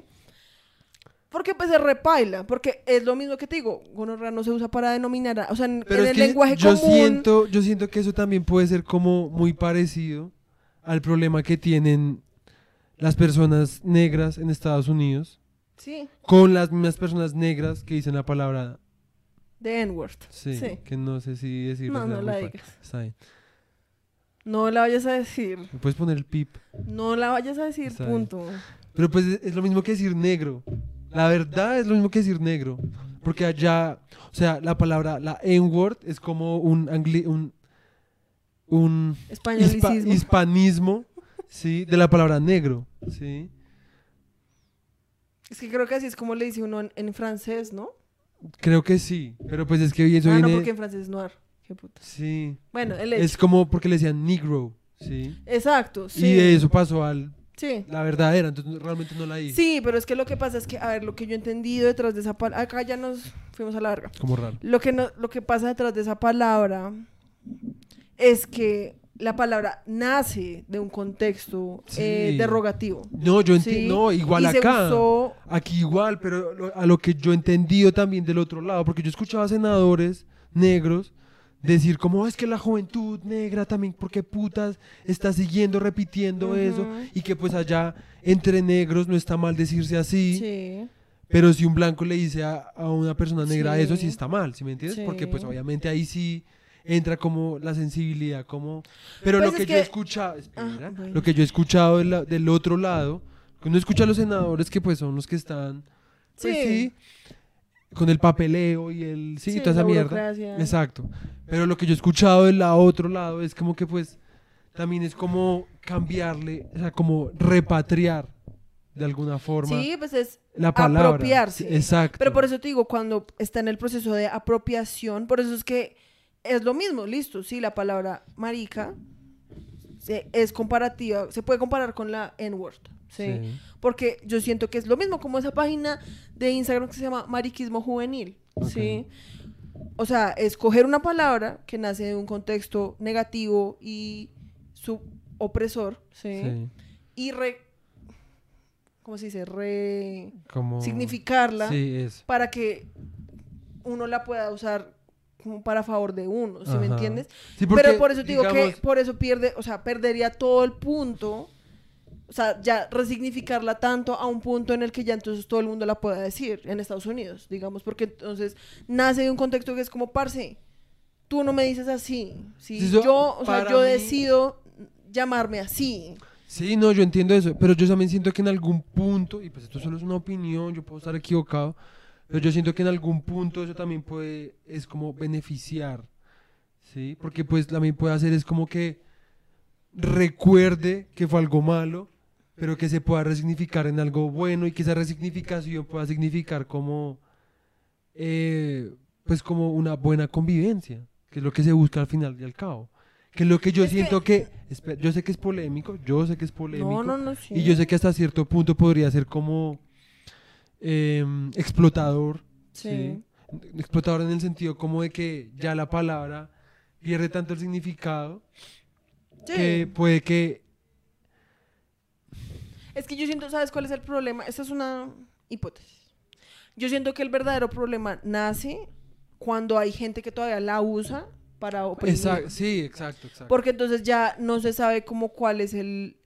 Como que la línea se borra mucho. Sí, Porque si ya estuviéramos en una época en la que todo el mundo la usa como, en el, en el en el otro sentido como- Sí, no sé, como de parcero, sí, ¿sí? Eso sería diferente. Pero cuando todavía hay gente que la está usando para oprimir, ahí es cuando es como parce. Entonces yo no sé si tú... como persona blanca la estás usando porque te parece, o sea, porque puede que estés siendo como un racista, como en el Sí, sí, closet. sí. ¿Sí me entiendes? Sí, no, que y- pasa. Y pues obviamente también puede pasar lo mismo pues con la palabra marica. ¿sí? Exacto, por eso digo, Pero- hasta que la, esa, la palabra marica no se deje usar en un sentido como Peyorativo. peyorativo, no se puede Y como ese resignificar video- para todo el mundo. Porque, y ese es el video, marica, digamos, yo uso marica En para decir todo. parce, Sí, para decir, marica, lo amo, ¿sí me entiendes? Como, Sí, sí, como sí. decir, querido amigo, muy querido amigo, te amo, ¿sí? Como también para decir, como sea, no sea tan marica. es que no por eso, tan es que huevón. ese es el ¿sí? problema. Ajá. Ese es el problema. Porque es que, y por eso digo que a mí la palabra marica me podría parecer hasta más paila que el N-word. ¿Sí? Porque Esa sí la usa todo el mundo. la, uno la usa todo el mundo, pero tiene muchos significados. Sí. Y tiene significados que hasta uno ya se le olvidan. Sí, Como cuáles son, con lo que tú dices, no, es como, ay, parece que yo soy bien marica. sí. Y uno no lo piensa como algo negativo, porque cuando uno creció escuchando eso sin saber cuál era su raíz, para mí eso no es como significa como, ay, es que yo soy bien gay, entonces por eso es que soy estúpida, ¿sí me entiendes? Pero porque nosotros no, nos fuimos los que nací, sí, o sea, nosotros no nacimos en el Exacto. contexto en el que eso todavía era paila, pero la, Ajá. la o sea, que uno usa esa palabra para de todas formas decir como que alguien es estúpido O o que malo. alguien es malo, eso es repaila. Y por eso digo que hasta que la palabra no se deje de usar en todo sentido negativo y peyorativo, no se puede como reclaim, siento yo. O, o otra perspectiva, es como tal vez despojarla de todo significado específico pueda ser también como la mejor venganza. En el, en el sentido como de que pues ya no significa nada. ¿Sí me Pero entiendes? ¿cómo? Usándola para, o sea, lo que veis como de Como el squanch, pero ¿cómo? O sea, por eso, como para usarla en qué sentido, como... Como veas este marica micrófono. Y ahí no estoy diciendo que sea ni negativo ni positivo. Sino simplemente es como, Entonces que esa mesa sí es bien marica. sí. Y pues, y pues la mesa como es, es dura. Entonces ahí pues marica sería como algo duro. Sí.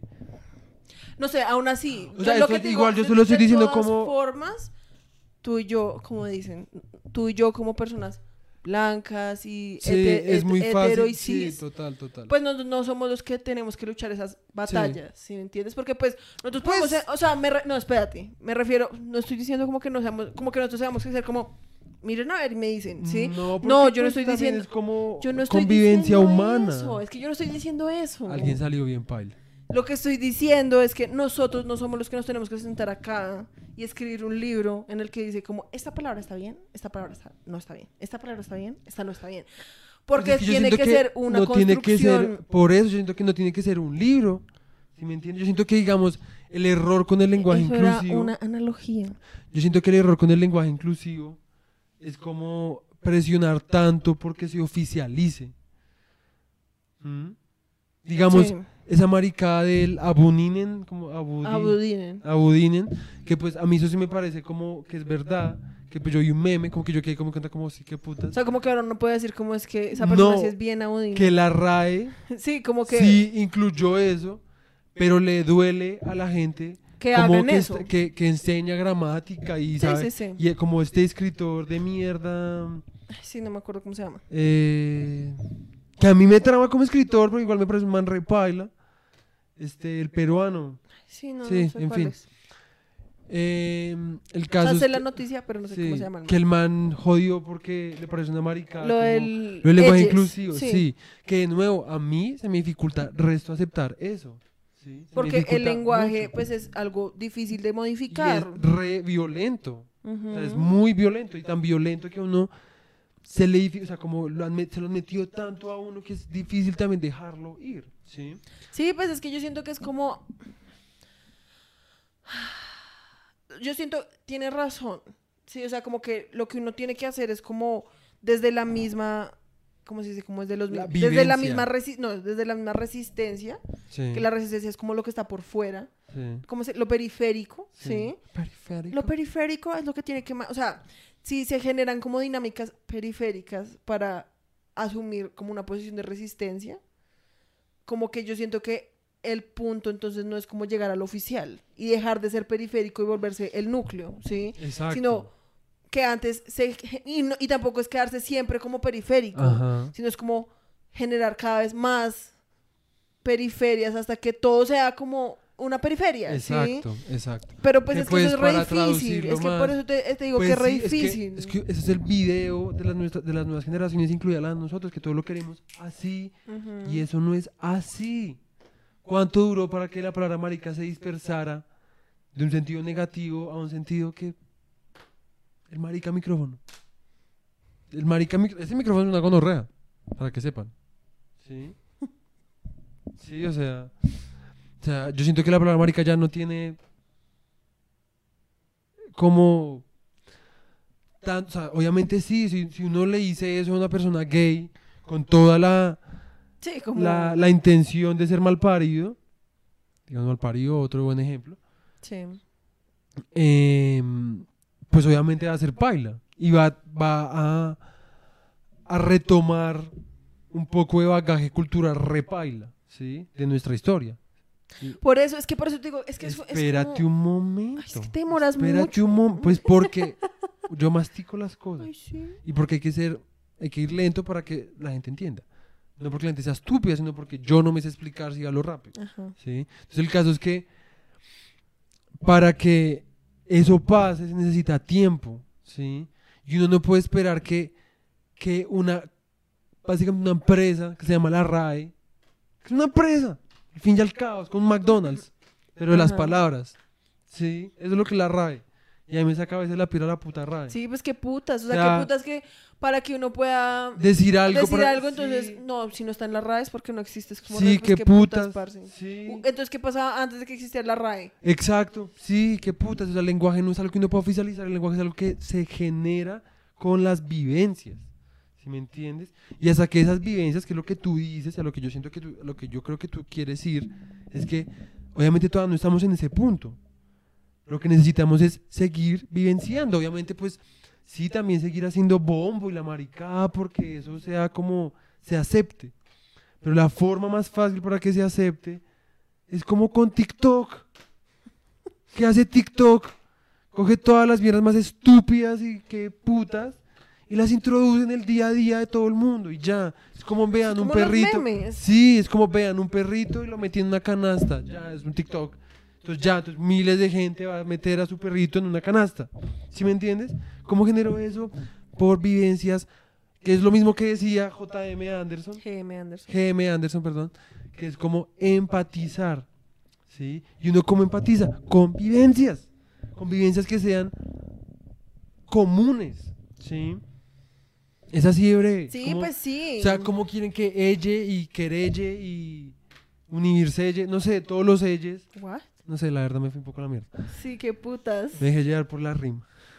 El caso es que el elle, el, Sí, el lenguaje el elle, inclusivo. sí, pues se popularice, pues úsenlo más. O sea, úsenlo tanto que pues la gente debe ser como re, bueno, sí. Sí, pues es como cuando uno empieza a decir una frase como irónicamente Sí, y ya dice tanto que hasta ya o sea, la empieza a usar como en la vida sí. O exacto. sea, es como yo ahorita, o sea, a veces como que yo soy como re, si vas con el poder de Dios, todo es posible. Y yo lo empecé a decir como por joder, porque pues obviamente yo no creo eso.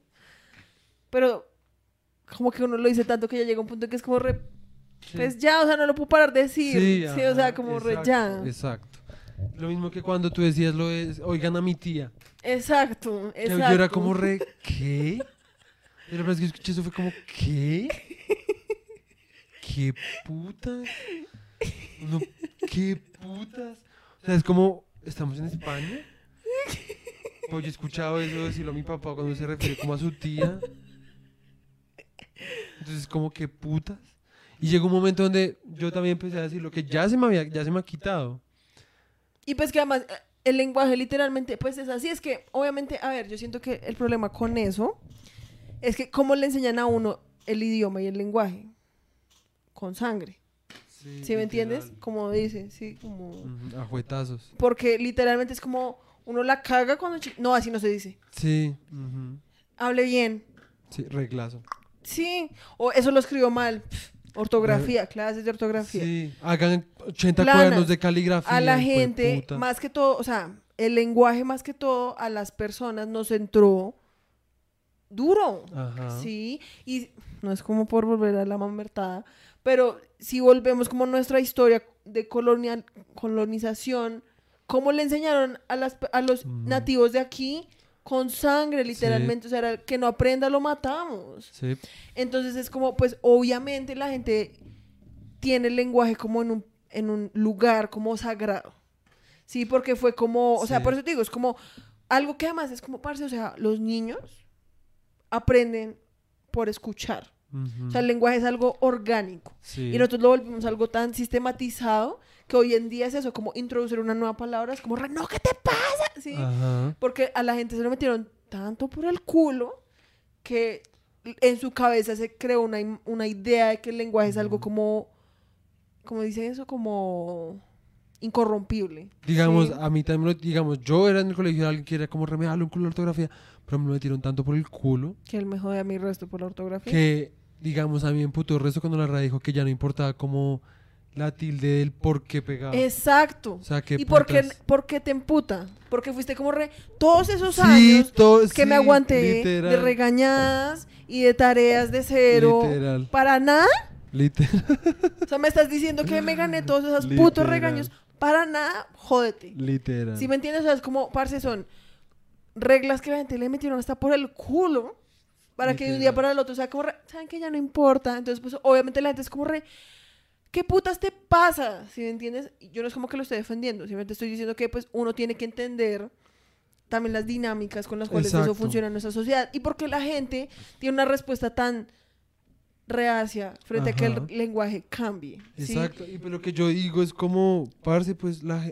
Al final lo que toca hacer, como O sea, lo que tú dices, como la, parce, vean, pues, la gente, la gente que tiene el poder en este, en este mundo es la gente rica y la gente vieja. Y la gente rica es rica porque sus papás eran ricos y los criaron de la misma forma, como siendo bien conservador. Entonces la gente rica es bien conservador y esa es la gente que tiene el poder y esa es la gente que puede hacer cosas para cambiar las vainas rápido. ¿Sí? Entonces, si un escritor rico, como ese man del Perú, que no me acuerdo cómo se llama ese hijo de puta, Vargas Llosa, ese mal parido, me cae re mal ese man. Pero ¿Vargas me, me- ¿Estás sí, seguro? Sí, Vargas Llosa. Sí, yo tengo un libro ahí de ese man, ese man, la verdad. La verdad me trama. Pues a mí me trama. Pues el libro. Hay un libro que se llama El sueño del Celta. Uy, güera, tú tienes que leer. Es muy hijo de puta. Es muy bueno. Es como de un man gay. Pero pues el man, ¿qué es? El man es un recucho. sí, exacto. Por eso es que te digo, es como, parce, ¿cómo le van a preguntar a Vargas Llosa? El que piensa en el lenguaje inclusivo es como, parce, pregúntale a tu abuelo. A tu abuelo. A ver qué te diría tu abuelo. O sea, si tu abuelo es la excepción y es un abuelo que es como re liberal, probablemente diga como, ah, sí, mala verga. Sí. Pero el 90% de los abuelos en este país van a ser como re... Es que los gays están corrompiendo todo. Sí, ¿Sí, me entiendes? Es como re... literal. Parce, obviamente, es como... Son gente que pues vivió en otras épocas, ¿sí? Que ya, parce, ya están más cuchos que qué putas, o sea, son más... Si a uno le emputa tener que aprenderse, no sé, nuevas palabras, Sí, como lo- el nuevo lenguaje de los jóvenes. Sí. Sí. Imagínense uno a los 80 años, yo voy a ser como, parce, jodanse con su belli. Sí, Sí, o sea, no me voy a poner a aprenderme más reglas gramaticales, yo ya estoy en la Total. tumba. total. Sí. Y eso obviamente sin decir que, o sea, a mí me parece que sí es importante. Es importante. Sin embargo, a mí, se, a mí nomás se me dificulta un resto. Y no va a mentir, me emputa. Me emputa. Sí, o sea, y no me emputa porque me parezca como ilógico. Yo le he dado todo el sentido. O porque sea la gay agenda. sí, como Exacto, porque es la exacto. agenda gay. Entonces, sí, no, no, nada de eso. Simplemente gays. me emputa porque, pues, obviamente, se me es difícil acostumbrarme a eso y obviamente ya me suena mal. Me suena re mal y me emputa. Pues es como cuando uno escucha una canción, toda la vida ha escuchado la canción, digamos, la versión del CD. Sí. Y un día escucha como una versión un poco paila del concierto y uno es como re... ¿qué es esa mierda. Y es porque Exactamente. las personas, pues a nosotros nos gusta la consistencia. Sí. Sí. Y Sí. por eso es que uno creó como leyes gramaticales. Y por eso es que cuando eso se empieza a quebrantar, pues la gente pierde como Ajá. la consistencia de su vida. Y es como, parece, pues si ya están cambiando el lenguaje, entonces, ¿qué va a pasar con la familia y el núcleo Exacto. familiar? ¿Sí me entiendes? O sea, es como re... Ay, por eso es que es como, parce, sí, pues en últimas, yo siento que lo que toca es como, parce, pues, Sígalo usando. los que quieran joder, que jodan. O sea, Sí. los man- no va a haber forma como de cambiar esas cosas. Entonces, como, parce, dilo con tu familia, con tus amigos, dilo Ujú. cuando puedas. Sí. Y en algún punto, como, se va a poner de cualquier moda. prenda de ropa se va a poner de es moda que ya. hay que tratarlo literalmente, no hay que tratarlo como un ideal, que pues no hay que perderlo el ideal y lo, y lo argumental y todo esto, y lo importante y el bagaje, pero de pronto la estrategia para hacerlo mejor es como pues, tratarlo como si fuera una moda. Pues es que literalmente O sea, así es que toca, como si cosas- fuera como sea, es que una hay- bastardización de todo. O sea, es que toca Exacto. como pon- volver todo Ajá. una bastardización. Hay que orda, or- orda- ordine- Volver ordinario todo. Sí, exacto. O sea, es Sí. como. la- la- entre más como que uno. O sea, es que más cosas más estúpidas se han vuelto como oficiales, Exacto, sí. como de forma más breve. Sí, y en estos exacto. años, o sea, que se me ocurre alguna palabra, pero estoy seguro. ¿Sabes a mí qué se me ocurrió? ¿Tú te acuerdas de la pelota de letras? Sí. Que la pelo- o sea, un día estos teníamos que hablar de la pelota de letras, porque la pelota de letras fue como. La pelota de letras fue como un fenómeno cultural, como en Colombia. Literal. O Fue sea, como. Un periodo en el que todo el mundo hablaba de la pelota de o letras. sea, María José la ama. O sea, me ha puesto a ver esa. a esa- mí me tramaba cosa. resto. A mí también. A mí me tramaba resto. La primera y la segunda. Bueno, Ya la segunda no sé si me la vi. Yo después de eso no me vi más porque más creo que sacaron más. Como sí, con, es que el man también como no, pues el man obviamente se hizo, Sí, sí, o sea, lo capitalizó, estaban demandando, yo también habría hecho lo mismo, la sí, verdad. pues sí. Porque es que ese man literalmente trajo el stand-up a Colombia. Ajá. Probablemente antes existía, pero no era nada Antes popular. la pelota, o sea, ese fue como la verdad O sea, la primera stand-up que yo me vi como en mi vida. Antes el stand-up aquí era considerado sábados felices. Y el Sí, cuenta literal, huesos, literal. me entiendes? Y pues, No, o sea, es la que pelota ese de fue letras, como el primer especial de comedia, Exacto, como colombiano, ajá, así como gonorrea. Nos fuimos a la güey. Sí, que ya. ya es hora No, de- pero espérate. Es que me acordé de la pelota de letras. Sí. Sí. Y de que tú te acuerdas que en una parte el man está hablando de una generación, no sé cuál generación, Sí. pero está hablando como que esa generación odia el pan. ¿Sí? Ajá. Y que entonces, como odian tanto el pan, decirle a alguien pan es como una ofensa. Ah, ok, ok. Entonces, por mucho tiempo yo me acuerdo que había gente que decía eso, como, "Ay, parece que man sí es bien pan. O como, es que eso está re pan. Ahorita, ahorita con- eso lo reemplazaron con- con Pato. O como cuando la serie esta, la de Germán es el man, que todo el mundo empezó a decir gas. Sí. Que para mí yo era como, re- parece que sí, o sea, Yo ¿qué odio- puta significa yo eso? Yo odio decir eso. Ay, Yo como, ay, eso está re Yo odio decir eso. Sí lo dijiste. Está imitando.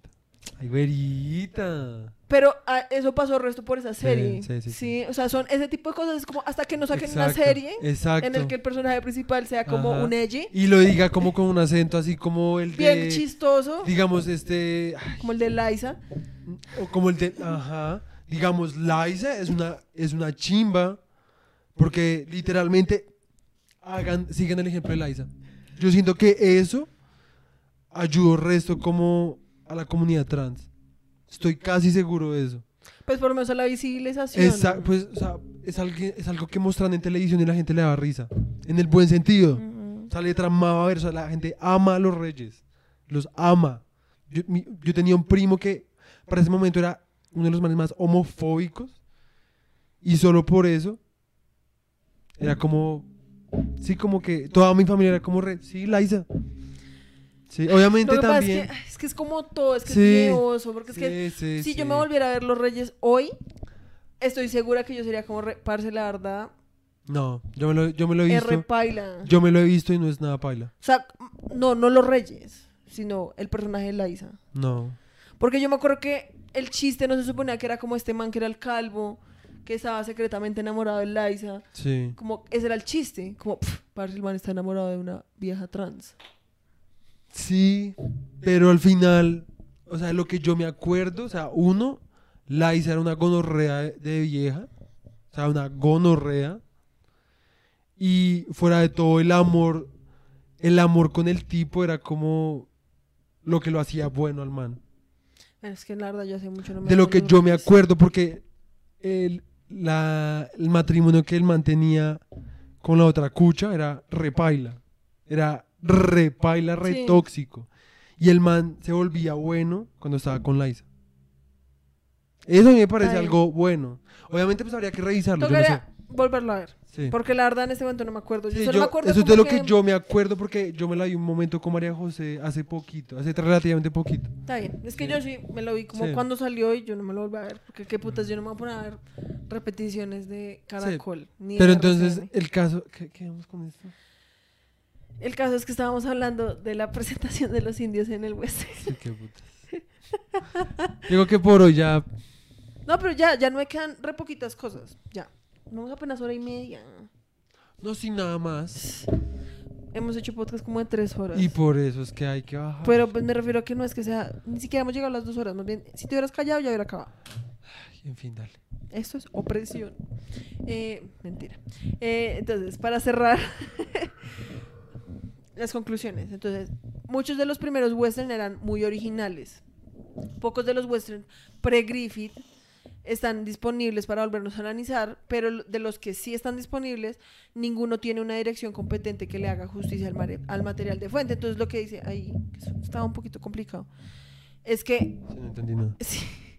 O sea, como que los primeros westerns, pre-Griffith, tenían ideas originales. Sí. Sí, como, sí, ideas más que todo como material de fuente original, porque se basaban mucho pues en literatura, la, la, la. Pero como que los directores, a menos de que en serio fuera un director muy bueno, como este man G.M. Anderson o este otro Edwin S. Porter, si no era por eso, si en serio eran directores que no entendían como el punto del western, Ok. por más de que el material fuera bueno, no iba a servir para nada. Y por eso es que pues hay, de 500 películas hay dos, tres buenas. Sí, sí, Sí, sí. porque pues todo el mundo estaba intentando como hacer un western y que fuera regonorrea, Sí, sí, sí. pero nadie en serio sabía como cuál era el punto del western. Ujú. Sí, entiendo, entiendo. De los westerns de esta época que han sobrevivido, se puede ver que para que fueran buenos se necesitaba de un propósito constante y de directores que entendieran el western, que se dieran cuenta de sus posibilidades. Que no hayan alcanzado estos estándares antes de Griffith no significa que no se hayan hecho buenas películas antes de 1901. O sea, de que habían buenas películas, habían, pero pues eran muy escasas dentro del mar Sí, sí, de sí. películas que se empezaron a hacer. Espérate, hablando de Griffith, solo para hacer, porque nunca terminamos de contar eso, que era la película que nos vimos, que se llamaba Redman. La vista de un Sí, hombre rojo. la, el- la perspectiva de un indio, por así decirlo. Y simplemente trataba como que había una, Tribu. hay una, una aldea de, indi- de indígenas. La aldea era un tipi, Sí, una chocita. un tipi y una cueva como que albergaba como a Todos. una, así como 100 personas. ¿sí? O sea, nomás ahí ya empezó como re, qué putas. Y de la nada, en el mismo Todos plano, envueltos en cobijas. sí, y de la nada llega, ah, no, de la nada entonces una de las chinas de la tribu va a coger agua y después llega como el hijo del, del líder de la líder. tribu. Pero es como, llega como todo como Sí, como... misterioso y no es como parce el man va a violar a la Sí, se ve, la verdad, re Se ve re siniestro. Ajá. Y yo siento que era re a propósito. y ajá. como que al final el man es como re, no, no te voy a violar, quiero que seas mi novia. Sí, ajá. Como re, parece que putas, porque tenías que ponerle un tono como tan siniestro como a eso. No sé si es que es uno, pero bueno. Después em, llegan los blancos a la tribu, o sea, donde está la- el único tipi, y los son- echan. Y son ¿sí? como re, esta tierra de nosotros. Y los indios son como re, no, no, no, esta tierra es de nosotros. Y los blancos son como re, no, esta Y tierra es de nosotros. sí, y, y lo los manes son como re, está bien. Y se van. Y se van caminando. Ah, no, y fuera que se van caminando, le quitan la novia al tipo, al que acabamos de decir. Sí. Porque le dicen como, o nos quedamos con su, con su papá, que es el dueño de la tribu, como el... O nos quedamos con esta china. O nos quedamos con esta vieja, ¿sí? Y el man es como re, paila, no puedo dejar a mi papá acá.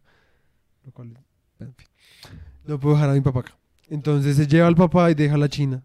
No, no sabe qué es peor. Y entonces se van, se van caminando, se van caminando. Caminan resto, llegan a otro lado donde ya creen que se pueden como, oh, sí, llegamos a un buen lado, tenemos que descansar. Llega gente blanca, es como re, váyanse.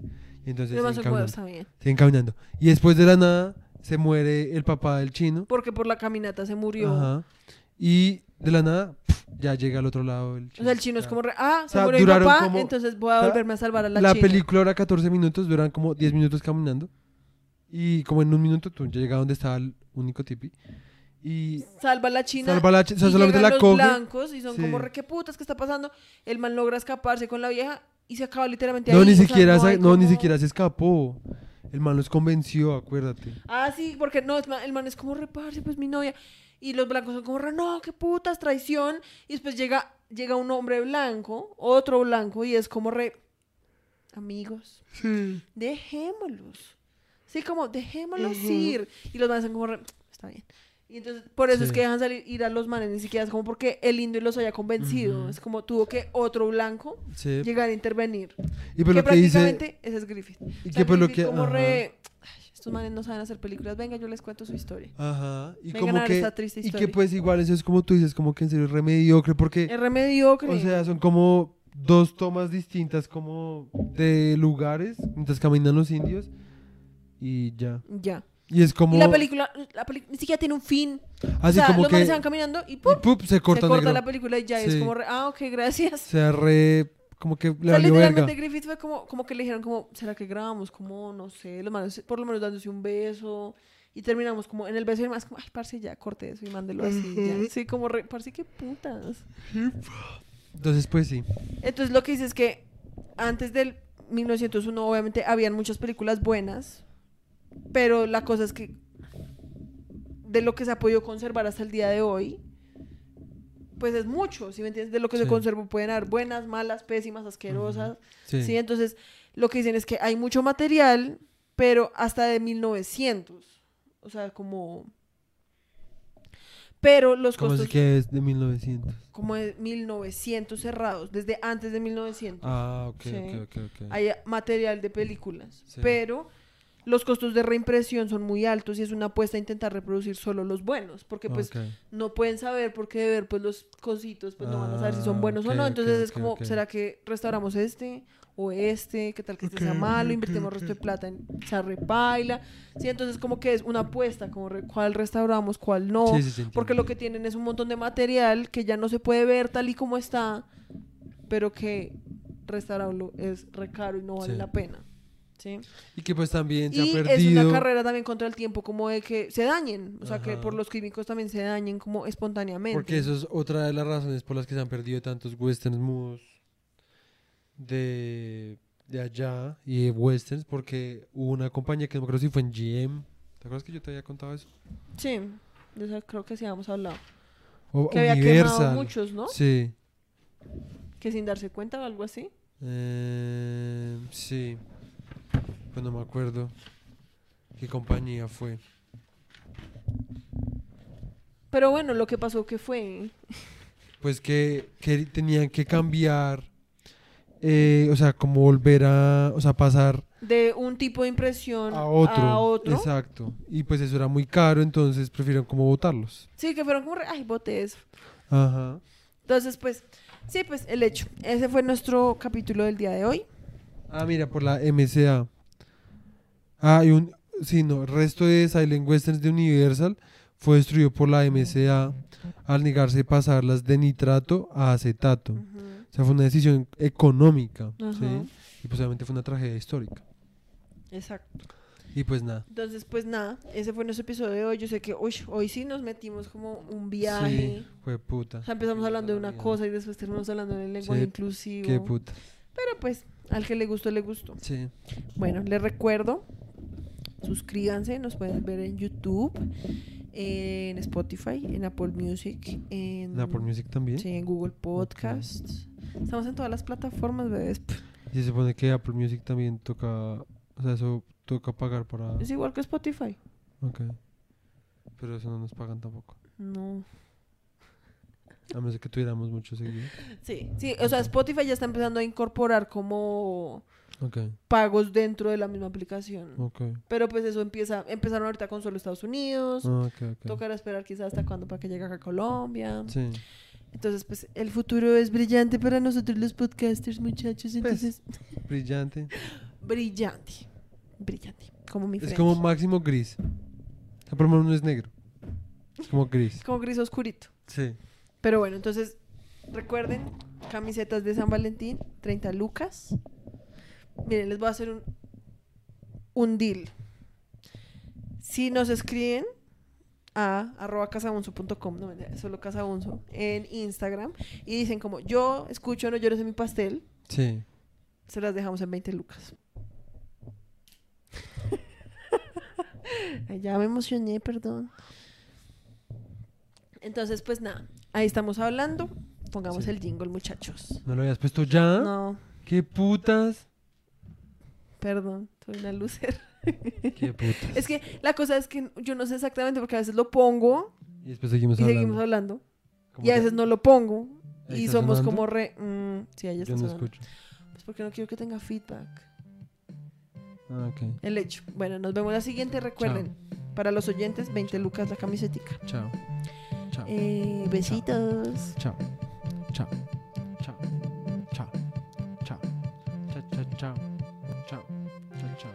Este fue el final larga más que putas y más perezoso de todos. Literal. En fin. Dance party.